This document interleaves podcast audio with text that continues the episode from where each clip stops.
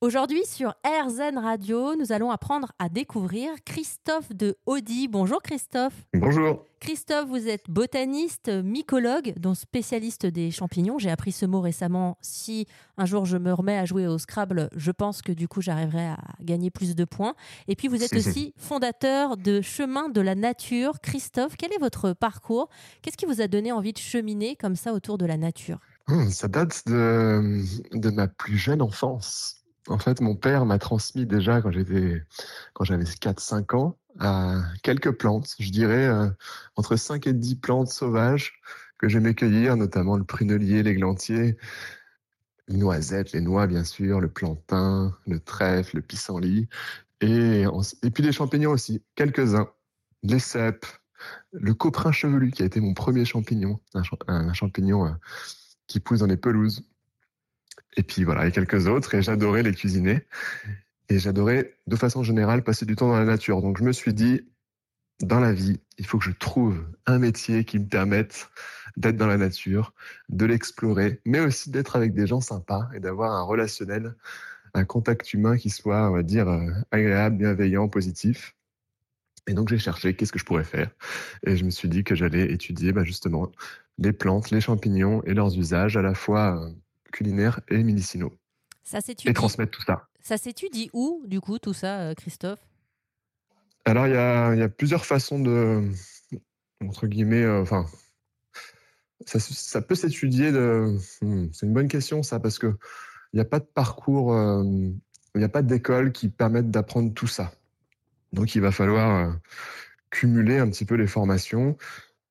Et je dirais, si on doit L'idéal, hein, si je devais conseiller un, un jeune, c'est d'avoir des bonnes bases, c'est-à-dire de faire une école, si c'est possible, hein, par exemple de biologie, d'écologie ou encore de pharmacie, pour avoir, on va dire, un socle. Et puis ensuite, c'est des formations euh, complémentaires de botanique de terrain, parce que la botanique, euh, c'est vraiment de la pratique hein, de terrain, c'est-à-dire qu'il va, il va falloir passer du temps dans la nature avec des livres pour euh, identifier les plantes, bien sûr avant, c'est bien d'apprendre un petit peu aussi la théorie, d'apprendre aussi le vocabulaire spécifique.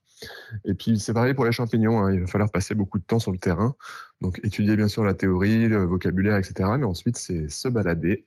Donc, c'est vraiment un apprentissage qui est agréable parce que voilà, il faut se balader dans la nature et puis euh, identifier tout ce qu'on trouve. Au début, c'est pas si facile. Donc, avant de se lancer dans la cueillette, quand on est débutant, bah, il faut prendre un peu de temps. Il faut faire valider, bien sûr, ces cueillettes à des experts parce que quand même, il y a des risques. Hein. Bah, j'allais en venir là. Effectivement, la nature peut être notre meilleur euh, allié. Euh, mais parfois, dans la nature, il y a aussi des faux amis. Je pense aux, champignons. Il y a tellement de variétés de champignons et il y en a certains aussi euh, qui jouent un peu avec nos nerfs. C'est-à-dire qu'il y a des champignons qui se ressemblent beaucoup, mais à un détail près, en fait, ça peut vite devenir dangereux. Oui, c'est vrai. Et puis, c'est valable pour les plantes aussi. Hein. Il y a des faux amis à la fois pour les plantes et pour les champignons.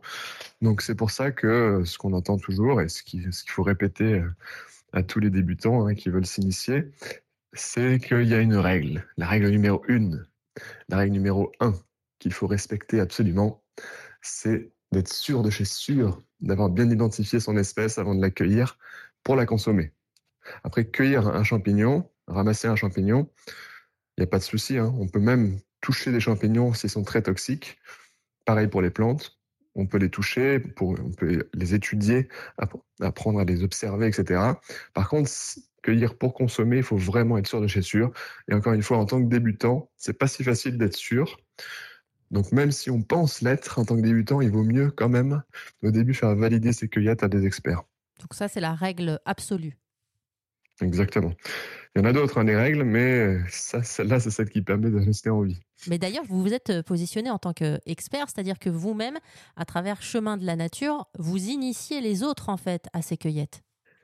Exactement. On propose euh, toute l'année des balades, des stages pour le grand public, mais aussi pour les entreprises, les collectivités, les écoles à la découverte des plantes et des champignons. Donc chaque saison va avoir ses spécificités. Même en plein hiver, on peut trouver des plantes. Les champignons, on propose ça principalement à l'automne. Hein. Donc on va dire de septembre à aller à mi-décembre. On peut encore trouver des champignons en mi-décembre. Et les plantes, par contre, toute l'année, sans problème. Et puis voilà, on propose différents formats. J'ai commencé avec le format il y a 12 ans, participation libre, pour que ce soit accessible à tous. Les gens donnent ce qu'ils veulent à la fin. C'est des balades d'environ une heure, une heure et demie.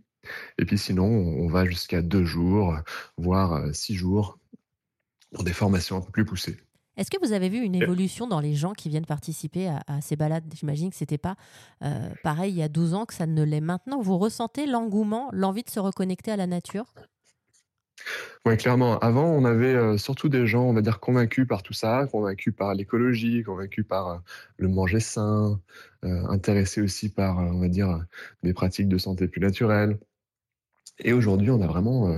Enfin, c'est marrant ce que je viens de dire, en fait, finalement, aujourd'hui, on, a de plus en plus de gens qui s'intéressent à ce que j'ai dit, ce qui fait qu'on a finalement de plus en plus de gens aussi qui s'intéressent à, à la nature et à la cueillette, etc. Donc en fait, on a de plus, c'est de plus en plus monsieur tout le monde, je dirais. Alors Christophe, vous insistez évidemment euh, pour dire que les plantes peuvent constituer un précieux complément pour favoriser notre bien-être, mais elles ne doivent en aucun cas se substituer aux traitements médicaux prescrits par des experts. C'est ce qui m'a donné aussi envie de vous contacter, c'est-à-dire qu'on part pas non plus dans tous les sens. Hein. Maintenant, c'est complexe. Hein. C'est comment dire, euh, s'automédiquer, ça demande d'avoir euh, des connaissances aussi d'avoir accès euh, ben, à, des bons à des bonnes sources, à des bons livres qui permettent de donner aussi les, dosages. On parle de posologie. Si on utilise une plante, c'est pas euh, c'est pas au hasard quoi. C'est pas euh, 10 euh, tisanes par jour ou, un litre de tisane dans laquelle j'ai mis beaucoup beaucoup de plantes, alors que pour celle-ci, il faudrait mettre la moitié. par exemple, quoi. Donc il faut il faut avoir accès à des sources, des informations, et aussi ben, il faut connaître les contre-indications. Il faut savoir à quel moment euh, bah, des symptômes peuvent, euh, peuvent être problématiques. C'est-à-dire, je, je prends l'exemple de l'angine. C'est-à-dire quand on a du mal à avaler, qu'on a mal à la gorge. L'angine, c'est une inflammation des ganglions. Et eh ben, il y a des angines qui peuvent être graves, qui peuvent carrément euh, poser des problèmes de santé, genre, genre des rhumatismes articulaires aigus, des choses vraiment, vraiment embêtantes. Donc, si on a une, des symptômes d'angine, il ne faut pas directement aller euh, utiliser des plantes de son, de son armoire à pharmacie. Quoi. Il faut aller voir un médecin il faut que ça soit diagnostiqué. Et c'est à ce moment-là que, accompagné par le médecin, s'il si, n'y voit pas d'inconvénient, s'il n'y a pas de contre-indication avec d'autres médicaments que la personne prend, bah, qu'on peut euh, utiliser des plantes, des plantes sauvages ou cultivées d'ailleurs. Merci à Christophe Dehaudy, qui est le fondateur de Chemin de la Nature et qui est aussi botaniste et qui cette semaine nous permet d'essayer de renforcer nos défenses immunitaires pour traverser au mieux la saison automne-hiver.